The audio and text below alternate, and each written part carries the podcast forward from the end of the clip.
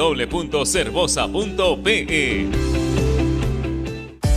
Ladrillos Pirámide, 48 años construyendo los sueños de muchos peruanos. Construye con el ladrillo más seguro y resistente del Perú. Llámanos al 660-2808 o al 660-2805. Construye seguro, construye responsable. Ladrillos Pirámide, para un Perú que crece.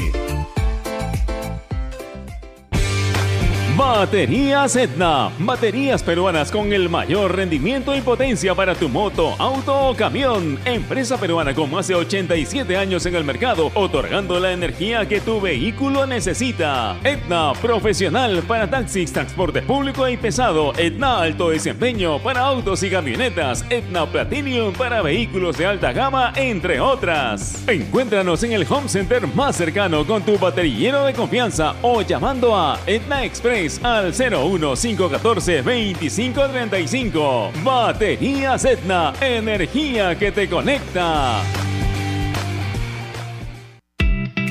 Inmunimed Laboratorio Clínico. Más de 25 años al servicio de tu salud. Realizamos todo tipo de análisis clínicos desde la comodidad y seguridad de tu hogar. Descarte de COVID-19 mediante hisopado y pruebas de sangre. Citas 777-8498. Recuerde 777-8498. Visite inmunimed.pe y conozca nuestras especialidades. Inmunimed Laboratorio Clínico. Sponsor oficial del Club Universitario de Deportes.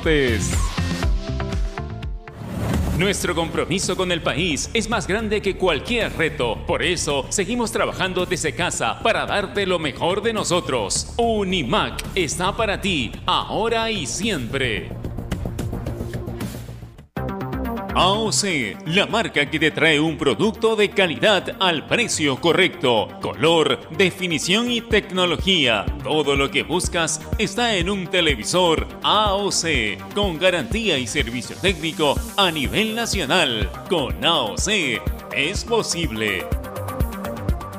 Con 5 sol. Conecto 5 días con 5 sol. Con prepago chévere estás siempre conectado. Recarga 5 soles, acepta el mensaje y activa tu bono de 5 días de comunicación ilimitada. Vale para recargas realizadas del 1 de abril al 30 de abril de 2021 por prepagos TUN especial y juega. Llamadas ilimitadas nacionales. Condiciones y restricciones en claro.com.pe slash prepago chévere. Ovación. La emisora deportiva del Perú. Nosotros vamos a regresar a las eh, 4 de la tarde con 45 minutos para la transmisión de Copa Libertadores entre Racing Frente Sport y Cristal. Sigan con ovación, ya viene marcando la pauta. Donde se hace deporte, ahí está. Ovación.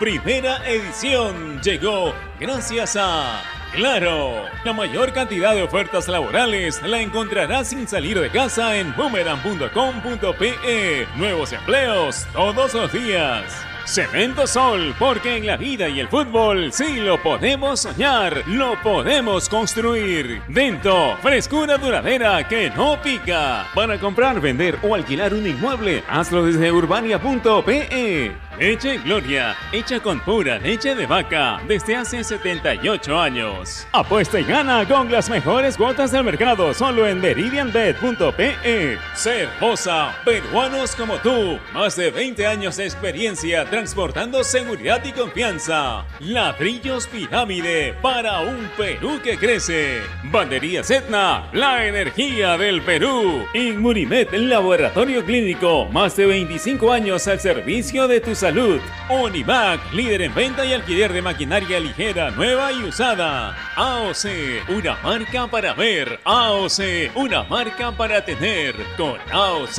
es posible. Con la garantía y calidad de Farmex. Y nuevos cereales Humana por una vida más sana. Prueba todos sus sabores, libre de octógonos.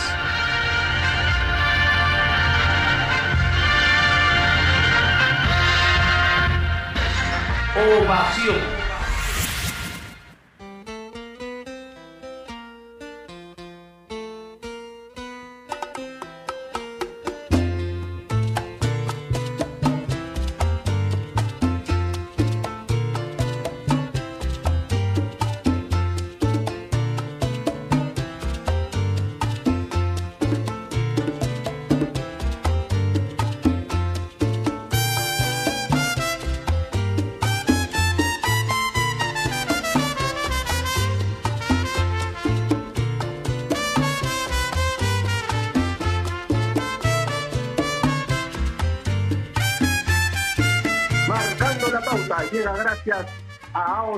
porque ya lo sabes, si quieres comprar un televisor Smart con AOT, es posible, siempre es posible con AOT.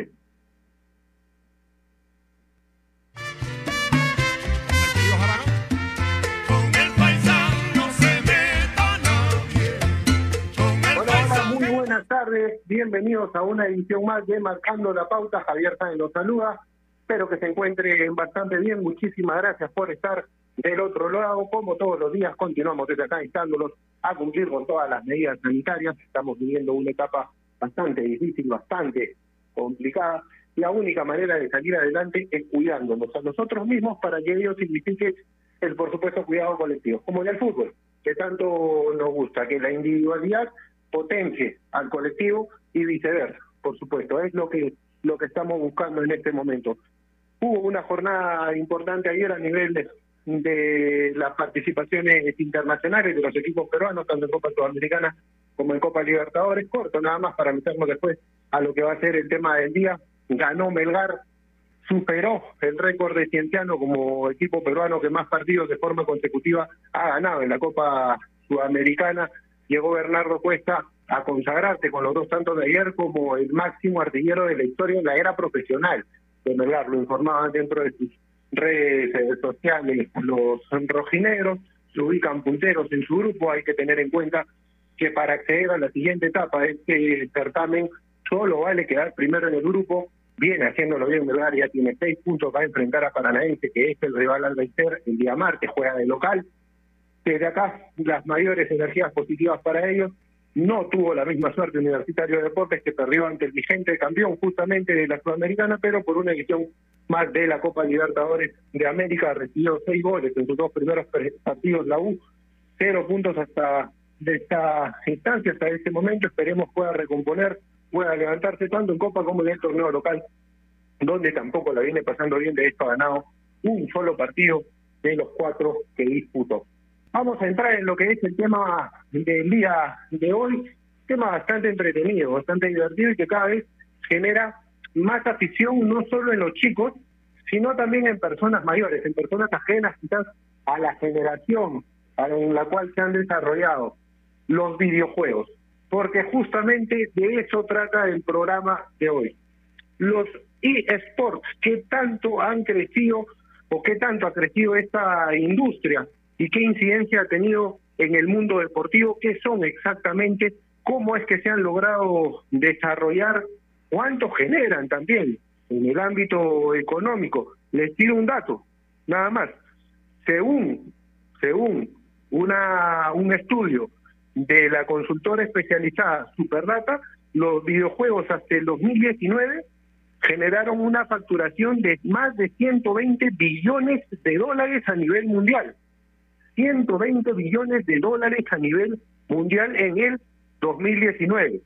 Y a eso le sumamos que vivimos una pandemia el año pasado en la que muchas personas se quedaron en su casa, entre ellos quienes hoy se han convertido en deportistas de los videojuegos, son considerados de hecho de esta manera dentro de algunos países. Entendemos que es un mercado que ha crecido y mucho en los últimos años y que por supuesto ha traído como consecuencia un ingreso extra para muchísimas instituciones. Para hablar un poco más a fondo del tema me va a acompañar día y es un placer, de verdad. Es un gusto compartir el programa con él, nuestro productor, que hoy se pone la camiseta, entra a la cancha, un placer, un gran profesional, una mejor persona, Renato Olivera. Un abrazo grande, hermano. Qué gusto tenerte acá. Bienvenido al programa. Javi, ¿qué tal? ¿Cómo estás? Un abrazo para ti, para todos los que se conectan a Marcando la Pauta. Gracias por la presentación. Eh, me quedo con eso, por supuesto, de la, de la buena persona. Y bueno, sí, adelantábamos en Toca y Taco lo que iba a ser el programa de hoy, porque es un programa muy importante y que tiene mucho mucho que ver con la actualidad en la que vivimos hoy por hoy. Porque Javi, seamos completamente sinceros, la gente que nos escucha todos los días, llegó ese tema de la pandemia, el cual evidentemente todavía no teníamos eh, mapeado hasta dónde podía llegar. Y en ese confinamiento al cual nos fuimos acostumbrando poco a poco, y la verdad es que mirábamos el techo y no sabíamos qué cosa hacer. Y había una industria que había crecido durante muchos años, pero que a raíz del confinamiento creo que creció aún más, que fueron justamente los eSports, donde la necesidad, evidentemente, de estar afuera, de estar en el aire, al aire libre, no era condicionante como para poder eh, eh, generar algún tipo de evento, ¿no? Donde hay marcas, donde hay mucho dinero y donde sobre todo, y como en todos los deportes, hay mucha competencia. Esto, y a, partir de, simplemente un tema de ser aficionado, tú lo has vivido, Javi, yo también seguramente, vamos ahí también con la edad, y la gente que, a ver, no necesariamente que esté involucrada en los videojuegos, pero que en algún momento ha visto, ¿no? Una consola, un PlayStation, el Nintendo, por ahí, entonces es de alguna manera consumidor de, de, videojuegos. Pero hasta qué punto puede llegar el impacto en los deportes, hoy lo vamos a estar viendo en la hora del programa, además porque no solamente eh, se refiere a esta persona, se refiere también a marcas importantes y a organizaciones que están detrás de este movimiento enorme y hacen campeonatos y captan a estos talentos que finalmente se convierten, dejan el amateurismo, dejan las noches largas con la consola y se meten de lleno a ser jugadores profesionales. Y viven de eso. Y créeme, Javi, viven bastante bien.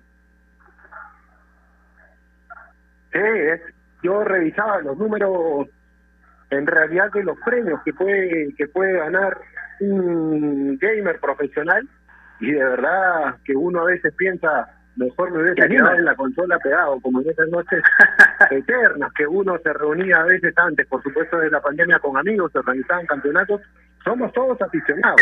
Es un entretenimiento creo yo para toda la familia.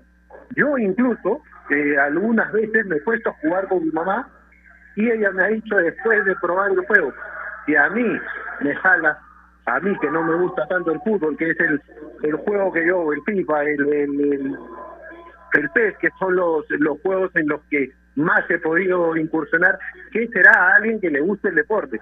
Pues definitivamente más allá de todo el apego de esta generación y del anterior también, hay un negocio detrás que ya lo decía al comienzo Renato, genera o generó en, hasta el año 2019 más de 120 billones de dólares de ingresos. Claro, por ahora el tema de los eSports, de los videojuegos profesionalizados, llevados a torneos, no representa un ingreso mayor en el porcentaje, pero definitivamente es un mercado que se puede explorar. Prueba de ello es que varios de los clubes profesionales tienen hoy en día a su equipo de representantes.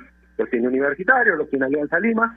Tuvimos la oportunidad en el confinamiento de ver transmisiones de partidos de videojuegos, algo quizás antes impensado, Renato.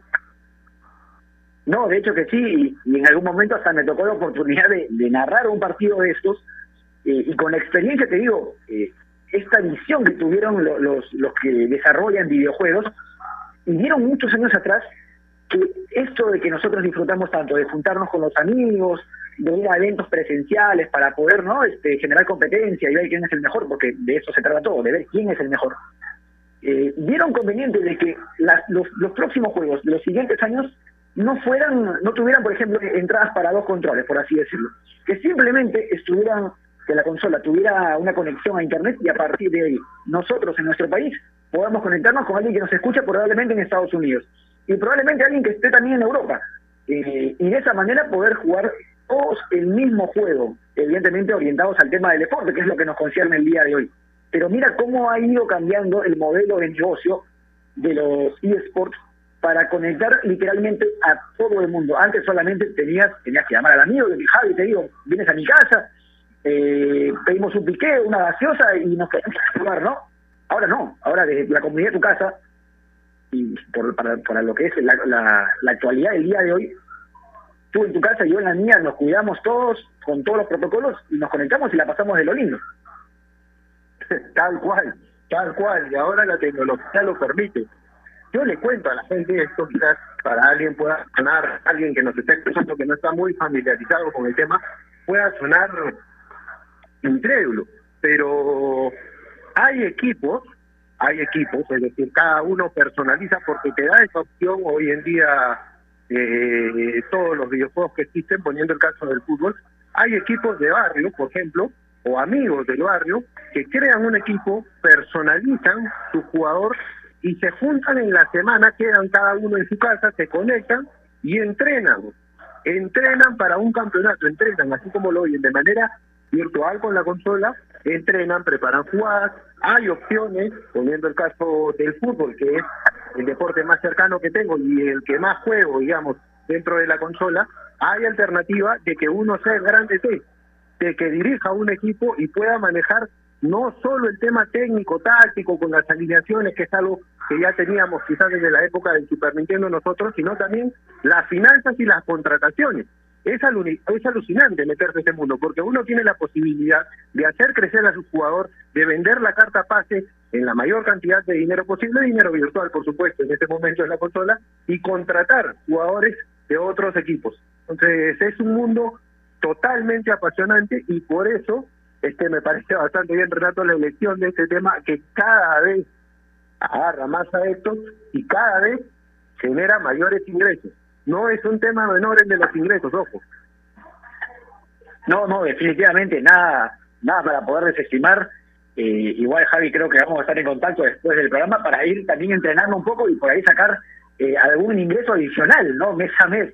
¿Por qué no? ¿Por qué no? Pero tenemos tres invitados eh, el día de hoy para que nos puedan hablar un poco más del tema. ¿Qué te parece si vamos a la pausa y regresamos justamente con ellos? Sí, perfecto, que tenemos tres invitados de lujo para profundizar el día de hoy en el tema de los videojuegos y su impacto, tanto en la industria como en todos los usuarios potenciales que se tienen. Pausa, ya volvemos, no se vayan, este interesantísimo el tema.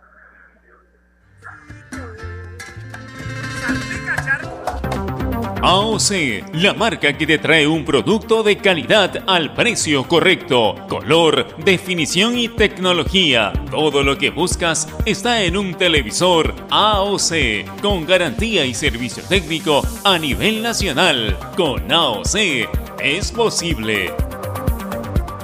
Estamos sumergidos en un mar de información que cambia todos los días. En Contexto es un programa que nos explica desde el origen los temas más importantes y con preguntas profundas y entrevistas a expertos de cada sector. Busca darnos el análisis y la información necesaria para entender lo que sucede a nuestro alrededor. En Contexto, míranos en ATV Más por el canal 32 y 776 de Movistar TV, canal 196 y 1196 en DirecTV, el 10 de Claro TV y en nuestro canal de YouTube en Contexto. En Gol Perú te traemos nuevos programas para seguir viviendo la fiesta del fútbol. Los highlights que estabas esperando de la Liga 1 y la Liga 2. Cámaras especiales a ras de cancha y toda la actuación de los peruanos en el extranjero. Fútbol 360. Los grandes personajes del fútbol nacional y mundial nos contarán sus historias con momentos que te sorprenderán. La entrevista. Noticias insólitas juegos y mucha alegría. Descubre ese lado B del fútbol lleno de entretenimiento y diversión. Futbología. Muy pronto, disfruta más del fútbol con la nueva programación de Gol Perú, el canal del fútbol. Hablar de fútbol siempre es la mejor manera de terminar el día. Con el más completo magazine futbolístico. Las 10 noticias más importantes del día del fútbol nacional e internacional, contadas y analizadas a nuestro estilo. 10 por 10. No te pierdas 10 por 10, de lunes a viernes a las 10 de la noche y solo por Gol Perú, el canal del fútbol. Canales 14 y 714 de Movistar TV.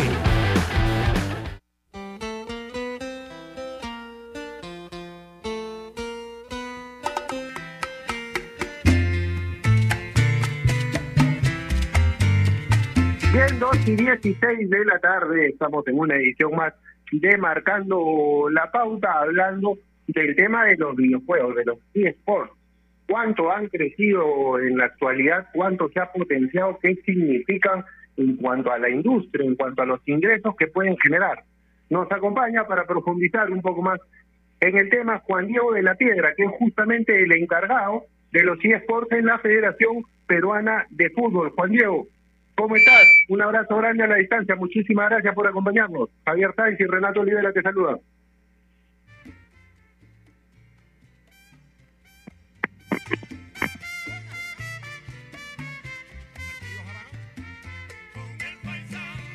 Está, está, Juan Diego, no sé si me confirman por por interno.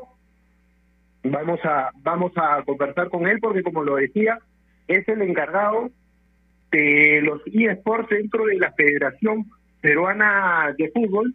Sería importante definitivamente ver cuáles son los proyectos que tiene Renato, este ente que controla, que maneja nuestro fútbol respecto a los eSports, los campeonatos que organizan, cómo han decidido apostar por este nuevo mercado, en este nuevo desafío. Me dicen que ya está Juan Diego. Juan Diego, nos escuchas ahora, te mando un abrazo a la distancia. Javier Sánchez y Renato Olivera te saluda. Bienvenido Marcando la Pauta. Hola Javier, hola Renato, un abrazo, un abrazo a los dos, un gusto estar acá con ustedes. No, el gusto es totalmente nuestro. Muchas gracias por atender a nuestro llamado, por acompañarnos acá en Marcando la Pauta. Estamos hablando del tema de los videojuegos en la actualidad dentro del mercado deportivo, cuánto han crecido. Sabemos que eres el encargado justamente de este tema en la Federación Peruana de Fútbol. Queríamos preguntarle primero, ¿cómo nace la idea de apostar por los eSports dentro de la federación? Y bueno, ese, de hecho es, un mercado que está creciendo bastante. Eh, esto nace el año pasado. Eh, no sé si me están escuchando bien porque escucho mi voz. Sí, perfecto, perfecto. Ok, ok. Este, eh, nosotros, nosotros tenemos con, con la organización FIFA, no con el videojuego, nos llega una, una solicitud para ser parte del torneo E-Nations el, el año pasado, esto antes de pandemia.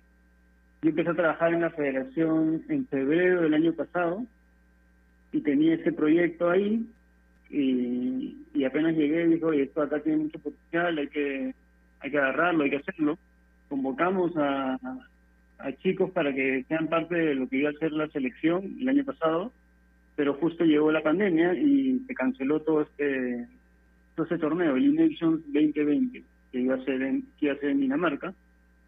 Entonces, por, por la pandemia y todo eso se canceló. Pero sin embargo, vimos que había mucho interés, tuvimos muchas inscripciones cuando lanzamos la convocatoria y dijimos, bueno, sigamos con esto, este, somos los únicos que podemos seguir activando mientras vemos qué pasa con el fútbol.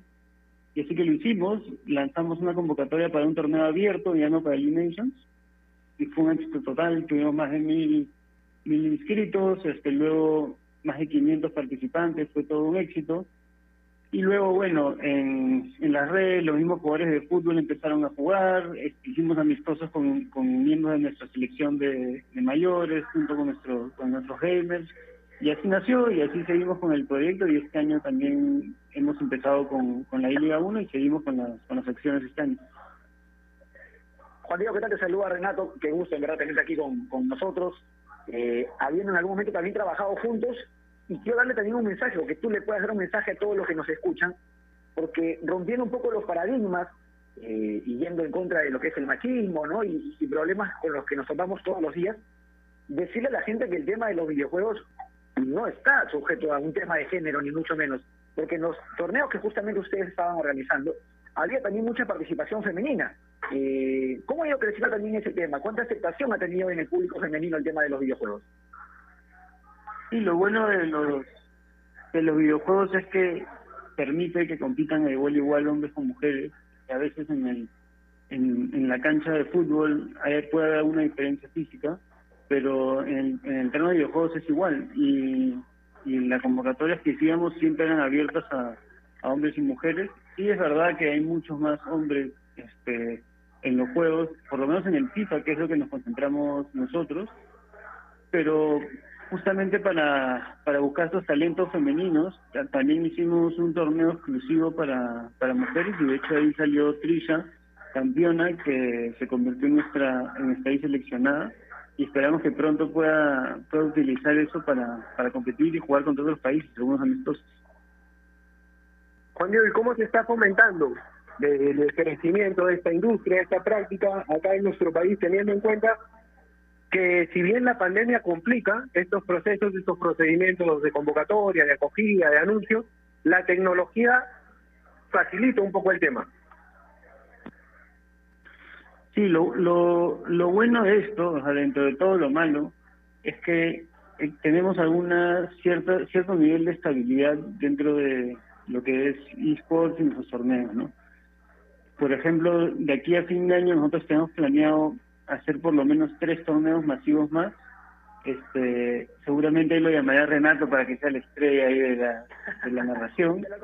Este, y lo bueno es que al ser todo online ya no dependemos tanto de lo que pueda ocurrir en, en la pandemia, ¿no? Porque si bien la Liga 1 está haciendo todo un éxito y lo organizamos con muchísimo trabajo y muchísimo esfuerzo, sabemos que ante un brote muy fuerte de COVID, como el que estamos teniendo, puede ser que algunas medidas adicionales se tomen y nos puedan, puedan parar algo, ¿no? que obviamente no es lo que queremos, no es lo que, no es lo que apuntamos, pero en el caso de los de los de los esports, cuando es todo online, puede avanzar sin ninguna sin ninguna complicación y creo que por eso es que este año han dado este despegue, ya que al haber digamos entre comillas poca competencia en el deporte tradicional, aparecieron los esports que bueno, ya estaban obviamente creciendo muchísimo, pero se le acercaron a quizás un mercado que no lo había visto antes y dijeron, ah, bueno, acá también hay una hay un producto interesante, algo que me gusta ver y hasta quizás, ¿por qué no participar?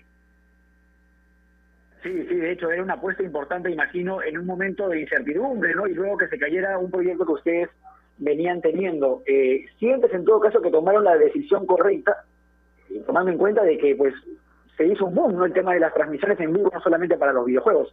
Ahora muchos hacen transmisiones y hay canales específicos, como por ejemplo, como por, ejemplo plataformas como YouTube, como Facebook, pero también como, como Twitch, que es netamente para videojuegos. Sí, correcto. De hecho, una de las de las cosas que yo internamente utilicé para para poder incentivar a que aquí en la federación sigamos haciendo esto era que y bueno, fue un resultado, digamos, indirecto de lo que hicimos, fue que aprendimos a hacer transmisiones online. Nosotros aquí en la federación nunca habíamos hecho una transmisión transmisión en vivo. Yo mismo, eh, googleando, ¿no? ¿Cómo se hace una transmisión en vivo? Conversando con el digital, aprendimos, nos conectamos con la gente de FIFA que tenía un poco más de experiencia, nos enseñaron.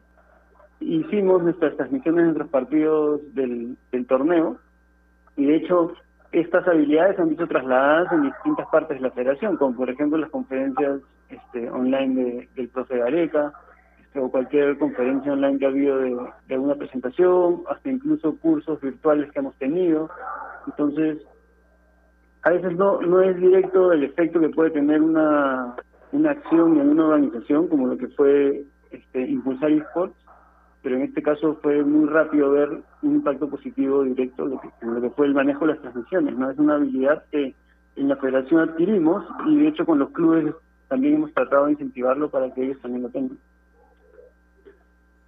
Diego, para que lo sepa la gente qué torneos se vienen, cuál es la manera que tienen los gamers hermanos de clasificarse a los mismos y de medirse con los mejores, digamos, a nivel mundial. Porque sabemos que esta es una industria que no solo se reduce al, al país, obviamente, ni a esta parte del mundo, al continente, sino que se ha impuesto en todo el mundo y ha generado ingresos bastante grandes. Pero ¿qué torneos se vienen? ¿Cómo se clasifican?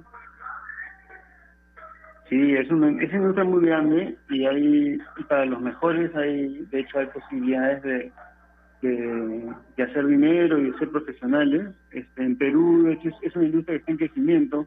Hay videojuegos como como Dota que, son mucho más populares que los que son los que manejamos nosotras nosotros que es el, el FIFA pero pero igual hay oportunidades no qué cosas es lo que se nos viene nosotros pensamos lanzar un torneo este masivo en julio que nosotros vamos a lanzar las convocatorias por las redes de la federación. Cualquier persona se puede inscribir, hombre, mujer, este, y puede participar con los mejores. De hecho, en estos torneos están nuestros seleccionados nacionales de, esports e incluso a veces aparecen nuestros seleccionados nacionales de mayores si es que no se les cruza con alguna actividad. Tuvimos el, el año pasado, tuvimos a Wilder Cartagena jugando el el torneo, participó en tres rondas del torneo, ganó un par, perdió otras, le dimos ahí su segunda chance para, para que participe. Y eso es algo chévere también, que cuando participan en los torneos de la federación pueden tener la chance a veces de cruzarse con, con un jugador de selección. Ahora, en términos de competitivos,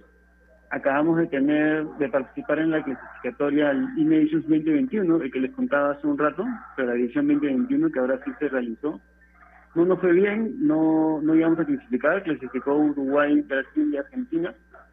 Y de hecho estos mejores jugadores este, están ahora por, por competir y luchar su clasificación para lo que es el, el E-World Cup de FIFA, que se viene ahora, ahora en junio. Entonces, es que tú este, que estás escuchando esto y no has participado nunca en estos torneos, a partir de julio puedes empezar a participar en los torneos de la federación. Vamos a tener dos torneos más, bueno, tres torneos más a lo largo del año. y una vez que sale el nuevo juego, digamos en, en, este caso el FIFA 22, es que puedes engancharte al modo competitivo donde puedes iniciar tu camino a ser, a ser profesional y a competir con los mejores por los mejores premios. Es buenísimo, es un mensaje buenísimo y alentador para todos los que también en algún momento simplemente prendían la consola para entretenerse y ahora pueden hacerlo también a nivel profesional. Juan Diego, la última de mi parte, agradeciéndote el tiempo, eh, ¿qué te parece, qué tanto crees que haya ayudado que figuras del deporte mundial, específicamente en el fútbol, que es lo que los concierne por lo menos el día de hoy, figuras como Neymar, figuras como Agüero, que está muy prendido de, de las redes tipo Twitch en su canal, netamente con el tema de los videojuegos.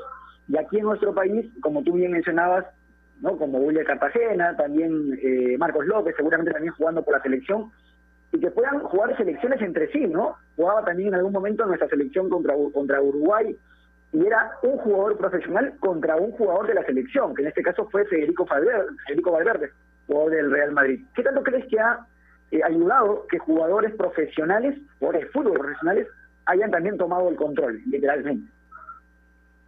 Yo creo que ayuda ayuda mucho en el sentido de, quizás quitar ese prejuicio que puede haber por los, por los videojuegos, que a veces reciben críticas eh, más bien desde el desconocimiento, no pensar que jugar videojuegos es es perder el tiempo, es, es separarte del mundo y no pensar en nada más.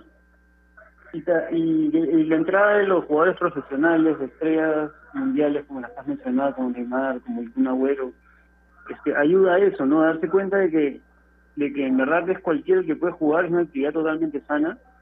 Y también, bueno, nos hace acordarnos a nosotros mismos también que estos jugadores profesionales, estas estrellas que vemos, al final son personas y son jóvenes como, como nosotros, ¿no? Quizás yo un poquito no tan joven como ellos, pero son jóvenes, este de 22 años, son chicos de 22, 21 años que están jugando videojuegos con sus amigos, que se divierten y, lo comparten con todo el mundo. Entonces, eso es, eso es algo bacán que se genera, se genera una comunidad y eso ayudaba a que más gente que quizás no estaba metido en este, en este mundo lo conozca y, se dé cuenta de que, ah, mira, es una oportunidad, una oportunidad nueva de entretenimiento que, existe.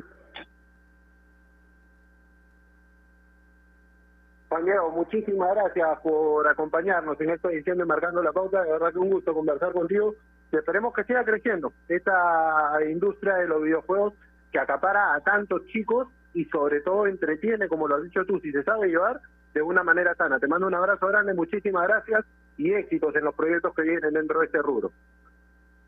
Muchas, muchas gracias Javier, muchas gracias Renato, pero espero verlos pronto y un abrazo a ustedes. Abrazo grande para Juan Diego, ahí está Juan Diego de la Piedra, encargado de los eSports en la Federación Peruana de Fútbol, para que se den cuenta las personas que nos escuchan, Renato, que no es un tema reducido porque quizás muchos no están tan familiarizados con, con el tema de los videojuegos. No es algo que ha reducido a la práctica por parte de chicos de manera únicamente de distracción, sino que hay todo un mercado y hay una serie de torneos a los cuales ellos pueden acceder como gamers profesionales, porque hay que decirlo, se dedican a ello, viven en muchos casos de eso, entonces son, son jugadores profesionales. No, completamente, completamente, ¿no? Y como te digo, todo nace seguramente a partir de un hobby, ¿no? podríamos haber sido tú, yo, Javi, cualquiera que nos esté escuchando en este momento, que en algún momento prendió una consola y se dedicó netamente a pasarla bien. Eh, en algún momento también, y por la destreza de los propios jugadores, esas personas habrán evaluado la posibilidad ya no solamente de jugar contra el amigo, contra el vecino, el del colegio, el de la universidad, sino enfrentarse a alguien completamente desconocido y a partir de ahí competir y la competencia te lleva evidentemente a ser mejor. Y ahí es donde las marcas eh, que quieren estar siempre con los mejores apuestan por ese tipo de campeonatos y también seguramente se hacen mucho más atractivos con el tiempo.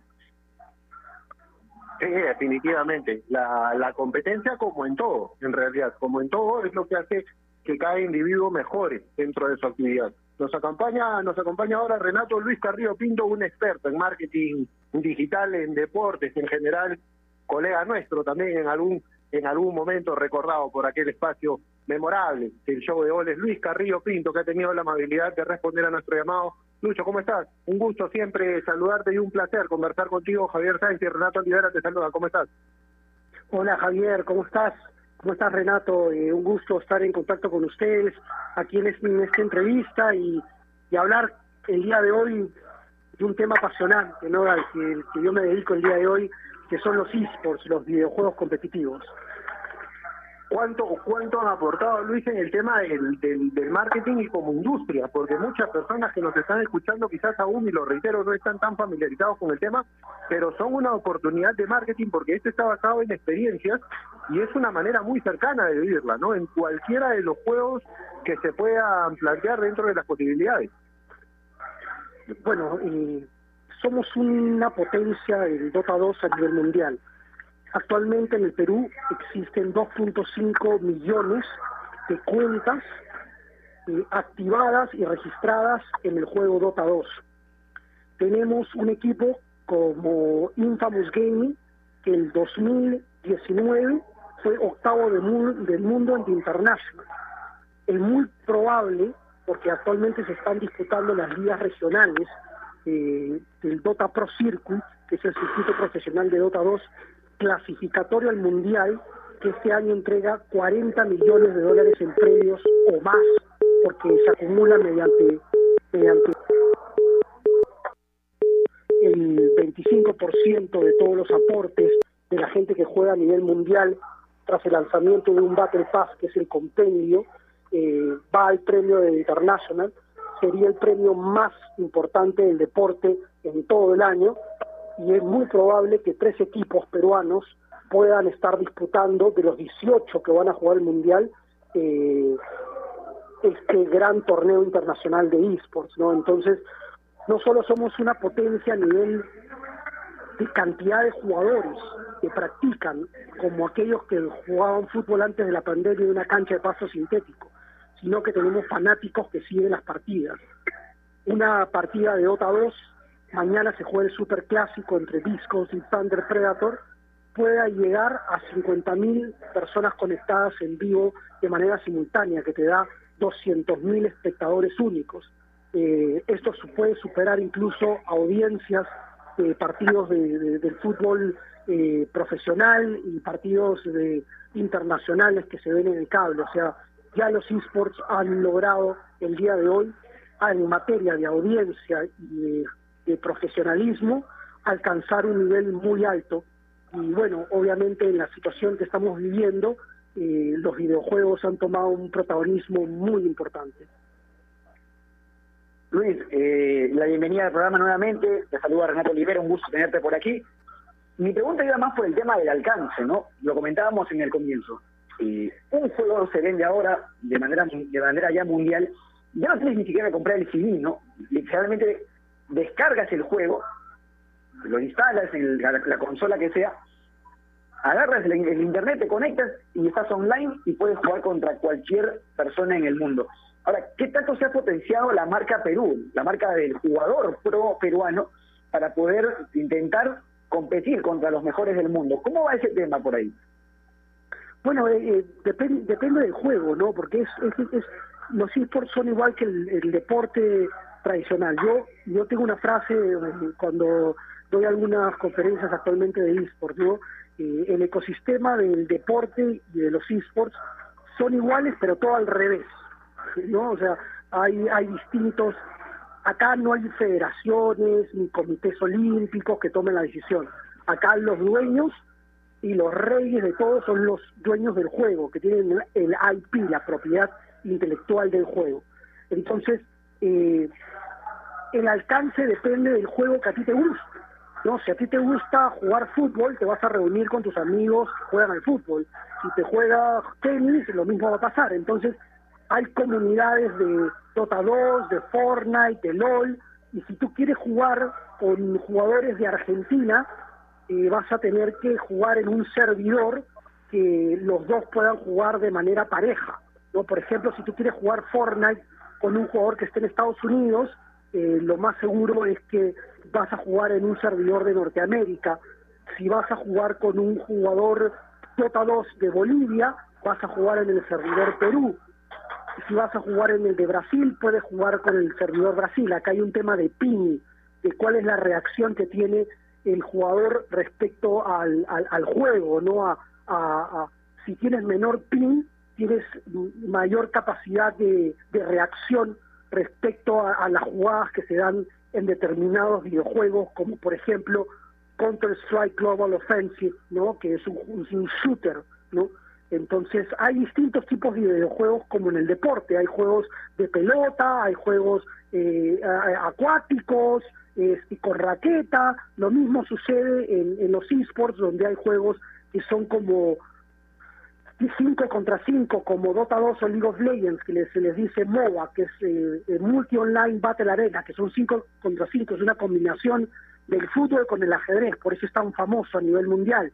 Pero está en eh, Fortnite, que es un Battle Royale donde entran 100 jugadores a un mapa, ¿no? Y, se van matando hasta que queda el squad, que son cuatro, queda un trío, queda uno, hay distintas maneras de jugar, así que, que todo depende de los servidores y de, cómo los publishers, que son los dueños del juego, como los he contado, los reyes del juego, eh, establezcan los, los servidores en, en, determinadas regiones para que tú puedas jugar y te, tengas mayor alcance con distintos países. Hay una cuestión técnica que es muy importante tomar en cuenta.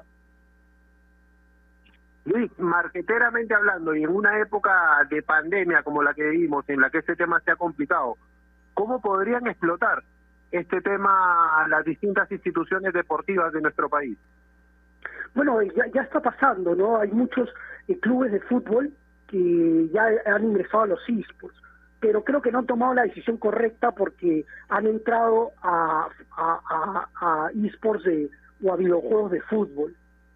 Por ejemplo, el Paris Saint Germain eh, tomó la decisión de hacer su, propio equipo de League of Legends y le fue muy mal porque no contrató un experto de esports y contrató muy buenos jugadores que no se llevaron bien y fue un fracaso.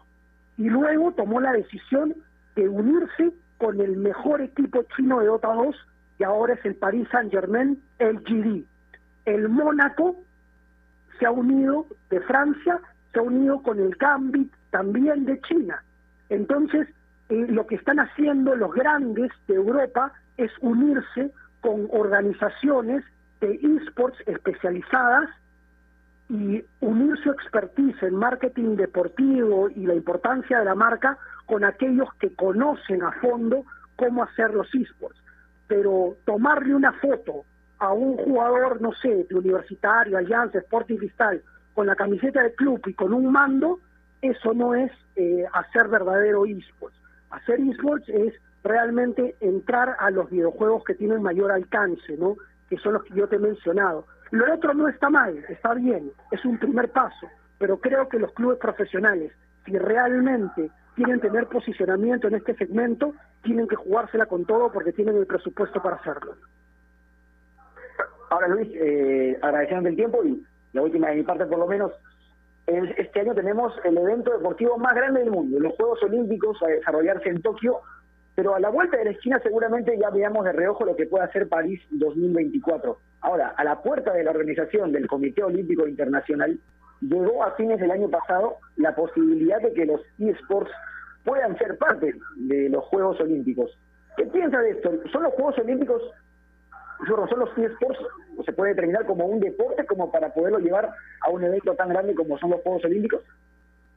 yo creo que yo, yo creo que incluso eh, los jugadores profesionales de esports entrenan 10 veces más que un jugador de, fútbol profesional acá en el acá en el Perú.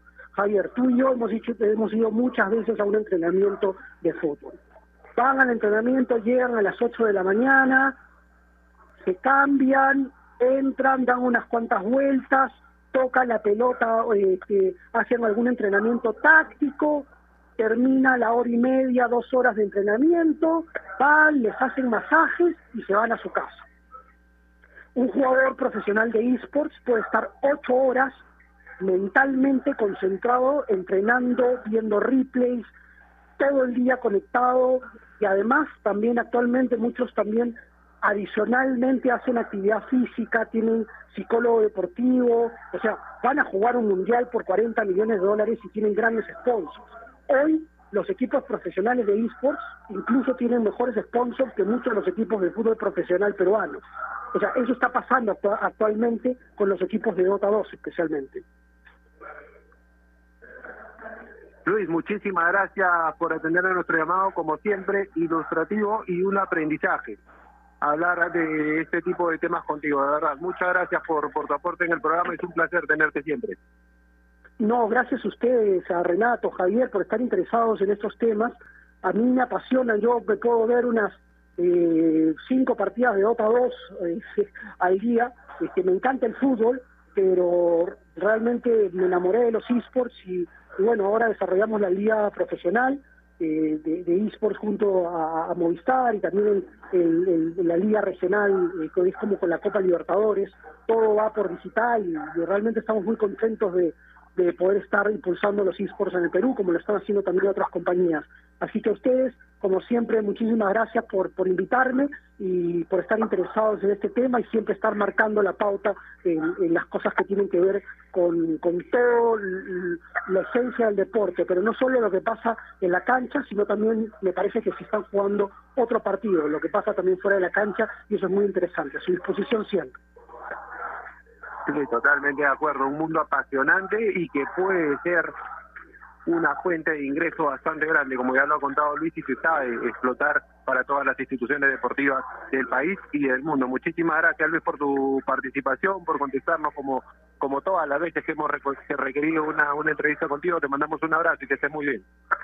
Un abrazo para ustedes, que estén bien, un saludo para todos sus oyentes. Ahí está Luis Carrillo Pinto, especialista, experto en realidad en este tema, un de los eSports del marketing digital que nos da alcance de cómo pueden desarrollarse la actualidad y de lo que podría significar y representar esto, Renato, para todas las instituciones deportivas, no solo del país, sino del mundo. Explorando y con eso me quedo de la de la de la charla que hemos tenido con Luis explorar no solo el deporte al cual una institución se dedica. Hablaba del PSG tratando de incursionar en el tema de Dota como un mercado importante no hay que restringirse o no hay que únicamente limitarse a la actividad deportiva mm, a la cual eh, o la que ejerce un, un determinado club el abanico es amplio No, completamente, ¿no? Eh, Los equipos y los clubes deportivos comenzaron con equipos masculinos, ¿no? Luego eh, se fue ampliando un poco el panorama y llegó el equipo femenino. Se hizo la filial, ¿no? Este, los equipos tenían una cantera, jo- sacando jugadores jóvenes. ¿Y por qué? A ver, también, por ejemplo, equipos como el Real Madrid tienen equipos también de básquet, inclusive, y tienen equipos en otras disciplinas. ¿Por qué no pensar que en un futuro, muy cercano, porque ya en realidad lo tenemos a la vuelta de la esquina, podamos estar hablando de ligas netamente de eSports, de, fútbol virtual, como sucede el día de hoy, y que los equipos simplemente se vayan adecuando a esta nueva normalidad. Sí, totalmente de acuerdo. Vamos a ir con el siguiente invitado de la tarde. Yo antes quiero, como siempre, recordarles a nuestros oyentes que especialmente en tiempos como estos necesitamos informarnos bien y lamentablemente con la enorme cantidad de información que recibimos hoy en día, a veces nos quedamos con más dudas que otra cosa. Por eso visita enterarse.com y despeja tus dudas de una manera clara, sencilla y didáctica. En enterarse.com encontrarás videos, informes, notas y podcasts sobre los temas de los que todo el mundo habla, pero que muy pocos explican. Así que ya lo sabes, agarra tu teléfono ahora mismo y date una vuelta por enterarse.com. Suscríbete también a su canal de YouTube. Hoy, como todos los jueves, estrenan videos los chicos de enterarse.com. Sabes más, decides mejor. Estamos ya con el último invitado del programa. Este bravo, Renato, ¿ah? Con este tío no, yo no me atrevería a jugar un partido de FIFA ni de PES en público. He visto sus videos en el Facebook Live, he visto videos en YouTube también que cuelgan de él, me refiero a Dani Joel Albán Rojas, Némesis, para el mundo de los gamers. Es un honor de verdad tenerte Dani en el programa. ¿Cómo estás? Te mando un abrazo grande a la distancia. Bienvenido, Javier Sánchez y Renato Olivera te saluda. Eh, buenas tardes, saludos para Javier y Renato, ¿cómo están? Muchas gracias por la invitación. Y bueno, eh, acá estamos para, para ver preguntas, dudas y hablar de todo un poco. Dani, no, el gusto es totalmente nuestro, lo decía yo al comienzo, bravo de bravo, te he visto tus videos, es impresionante lo que puede llegar a hacer jugar Dani a los equipos con los cuales disputa sus partidos. De hecho, es, si no me equivoco, corrígeme, el único peruano hasta ahora que ha participado en un mundial de FIFA en Dubái, allá por el año 2012. Cuéntanos, ¿es verdad que parte, porque yo leí por ahí alguna vez que esta pasión por los videojuegos en ti nace a partir del, del pinball. ¿Es tu primera experiencia, digamos, cercana con los videojuegos? Claro, eh, a ver, te comento, yo eh, empecé pues como todo chico que iba a las ferias esas donde había carrusel y muchas cosas, el, algodón de azúcar, ahí a veces también habían los pinball, ¿no? Y siempre me, me llamaba más la atención eso, ¿no? Le decía a mi papá que me compre las fichas para poder jugar, obviamente no, no jugaba nada, ¿no? Pero me, me, distraía bastante y obviamente después viene el Atari, el Nintendo, Super Nintendo, PlayStation 1, 2, bueno, he pasado por todas las consolas, ¿no? Y siempre lo agarré de, de, de un hobby, ¿no? Para cuando, eh, si no estaba trabajando, no estaba estudiando, jugaba, ¿no? Pero en el 2012 ya me dediqué más a lo que era el fútbol, porque siempre me gustó el fútbol más que cualquier otro juego, eh, fútbol, y por el 2012 ya lo tomé un poco más eh, full time y, y, me puse a nivel competitivo, ¿no? Y pude llegar a un mundial que fue en Dubai eh, el 2012 y ese torneo era oficial, así como el sub-17, como el de, el de mayores, es un torneo oficial por la FIFA, ¿no? Y, la FIFA pues me pagó todo, todo eso y, y, fue a competir en el 2012, ¿no? Y por Perú lo he representado también en torneos en Brasil, por la Copa América, pues, en Ecuador y en Bolivia, ¿no? He tenido la oportunidad de representar a mi país eh, en esa época, ¿no? Dani, ¿qué tal? ¿Cómo estás? Un abrazo enorme. Te saluda Renato Olivera. Gracias por estar con nosotros. La gente seguramente debe estar muy emocionada y muchos chicos que también escuchan el programa, porque de alguna manera eres de alguna manera una especie de, meta alcanzada, ¿no? Seguramente cuando comenzaste hace algún tiempo atrás, no sé si te imaginaste llegando a lo que has logrado el día de hoy, pero inclusive, y es justamente a donde te quiero llevar con la pregunta, eh, haber podido tener un nexo con la plataforma o una de las plataformas más importantes como es Facebook. Tú hacías recién eh, vivos, live, eh, recién hace un año, pero ya con los videojuegos tenías mucho tiempo atrás. ¿Qué tipo de relación tienes ahora con Facebook que, que despierta de alguna manera te envía en el tema de los, de los, de los gamers? Claro, yo creo que todo es por etapas, ¿no? Es como cuando un futbolista no está en su auge y es profesional, ¿no? Algunos optan por después este, ser entrenadores, ¿no?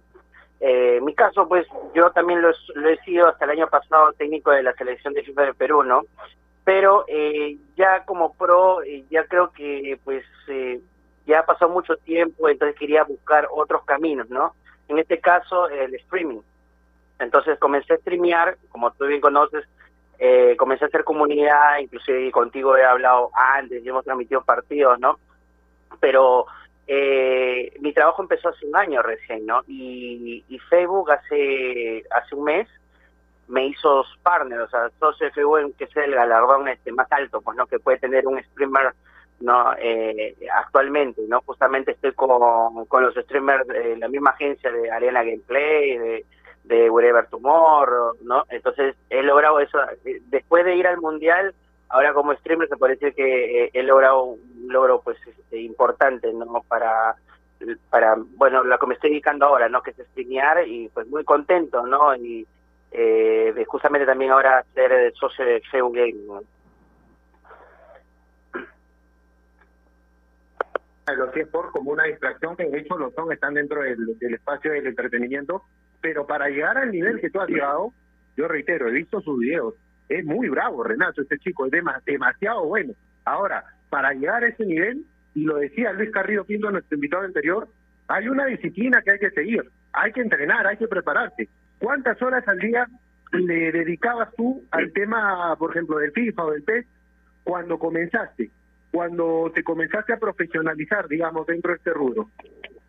A, a profesionalizar al principio eh, le metía eh, cuatro horas a cinco horas, porque más que todo era para perfeccionar técnicas y todo eso, ¿no? Pero ya cuando llegas a un nivel alto en competencia, aunque no lo creas, entrenaba menos, porque ya era una cosa más eh, por el eh, por el planteamiento táctico, por lo que iba a hacer, no porque hay mucha gente que juega bien, pero cuando uno compite entran otras cosas, eh, la psicología, eh, los nervios, eh, cómo maneja la situación abajo de presión, ¿me entiendes? Entonces, estas cosas creo que son más inclusive importantes que el juego en sí, porque esas son las que te, esas, esas pequeñas decisiones si tú, por ejemplo, pasas eh, eh, estar muy nervioso en un partido, puedes cometer el error, ¿no? Involuntariamente, para, para, y decidir mal, ¿no? Entonces yo he entrenado mucho la parte psicológica, la parte no estratégica, eh, en lo que es eh, cuando era pro, y me ha ido muy bien, ¿no? Eh, porque más o menos el nivel, cuando te enfrentas con otra persona que juega bien, casi son parecidos, ¿no? Excepto que te encuentres como fuera de serie, ¿no? Como si en este caso de fútbol pues, te, enfrentas con un Messi, con un Cristiano Ronaldo, ¿no? Pero después, como se dice, casi todos están por ahí por un nivel, ¿no? Más o menos. Entonces yo entrenaba más que todo eso, la parte psicológica y, técnica y pues eh, mira bien, pero más o menos en el rango de horas, como te digo, al principio cuatro o cinco horas y después tres horas a cuatro horas, ¿no? Más o menos. Ahora, Dani, eh, agradeciéndote el tiempo, obviamente, solo que te quitado el almuerzo, más bien. Eh, pero quería preguntarte, quería preguntarte como pregunta final, eh, ¿cuántas consolas calculas que tienes en tu casa? Y la otra pregunta, porque es un dos por uno, si es que ya te compraste la, la última que está, digamos, que en boca de todos, el PlayStation 5, ¿ya lo tienes o estaba en camino a la, casa? Ah, en consolas he jugado todo, desde Atari, PlayStation 1, Nintendo, todo, hasta la última PlayStation 5 que ya la tengo, eh, eh, gracias a, a, Dios, porque la verdad está escasa. Eh, este, eh, y este sí, he probado todas las cosas, pero de tenerlas, pues tengo la, ahorita en mi casa, pues tengo la PlayStation 4, la 5, eh, y las demás sí, este, ya no las tengo, ¿no? Porque obviamente ya con el tiempo, justamente reinvertir, ¿no? de consola en consola siempre vendía una y compraba otra, ¿no? Pero eh, no, nunca he llegado a coleccionar todas, ¿no? Sí me quedo por ahí un Nintendo, pero lo tiene mi hermano, entonces está en posesión de él. Dani, muchísimas gracias por acompañarnos. Yo te hago una consulta chiquita porque el tiempo nos gana, pero quiero saber tu opinión. Para los chicos, sobre todo que nos están escuchando, en tu experiencia, un gamer profesional nace, se hace, se forma, hay que nacer con ese talento necesariamente. ¿Sientes tú que descubriste un talento innato y lo desarrollaste? Eh, a ver, yo yo siempre digo a mis seguidores y a la gente justamente me toma como un ejemplo en esto yo soy una persona muy persistente y, muy enfocada. Yo sinceramente cuando empecé a jugar FIFA era era muy malo, me metían de a 10, de a 20, ¿no? Pero Me, me, me propuse no mejorar y creo que como todo, o sea, no solamente en videojuegos, si tú quieres ser, no sé, doctor o ingeniero, pero te apasiona, o sea, sientes que te gusta, vas a lograr objetivos. Entonces yo soy la demostración pues eh, de eso, ¿no? Porque el FIFA eh, no, no empecé con un talento nato, ¿no? Pero sí muy enfocado y, esto tuve resultados y mira, ¿no? Y ahora, por ejemplo, de streamer lo mismo. Yo hace, hay gente que lo que logra de streamer, lo que yo en, en estoy streameando 3, 4 años, desde hecho un, año, he metido a 10.000 personas en un directo en FIFA. Entonces, eh, eso es, por ahí va, yo creo que se enfoquen, enfoquen, y la gente que, tiene talento, no solamente basta el talento, sino también tiene que tener mucha mentalidad. Eso sería eh, mi consejo. Qué gran, qué gran mensaje. Eres, eres, un campeón en FIFA y en la vida, por la persistencia y por la perseverancia, ¿verdad? Que ha sido un placer conversar contigo. Bravo de bravo. Dani, Albán, Némesis, un gusto tenerte en el programa. Muchísimas gracias por atender a nuestro llamado. No, el placer es mío eh, eh, y gracias a ustedes por la invitación. Que tenga buenas tardes. Buenas tardes, lindo día para ti, Dani. Muchísimas gracias por acompañarnos. Invitados de lujo, día Renato, de verdad. Te luciste, pero en todo sentido. Producción, conducción, un capo de capos, hermano. Un gusto compartir el programa contigo. Te mando un abrazo grande y ojalá que se repita pronto. No, por favor, el gusto es todo mío, Javi, como se presenta la oportunidad y estamos para poder compartir de esto y más, marcando la pauta, por supuesto, siempre desde las 2 de la tarde. Y un abrazo también a quien hoy no nos pudo acompañar, ¿no? Porque Giancarlo Grande estaba de cumpleaños, así que le extendemos nuestras felicitaciones.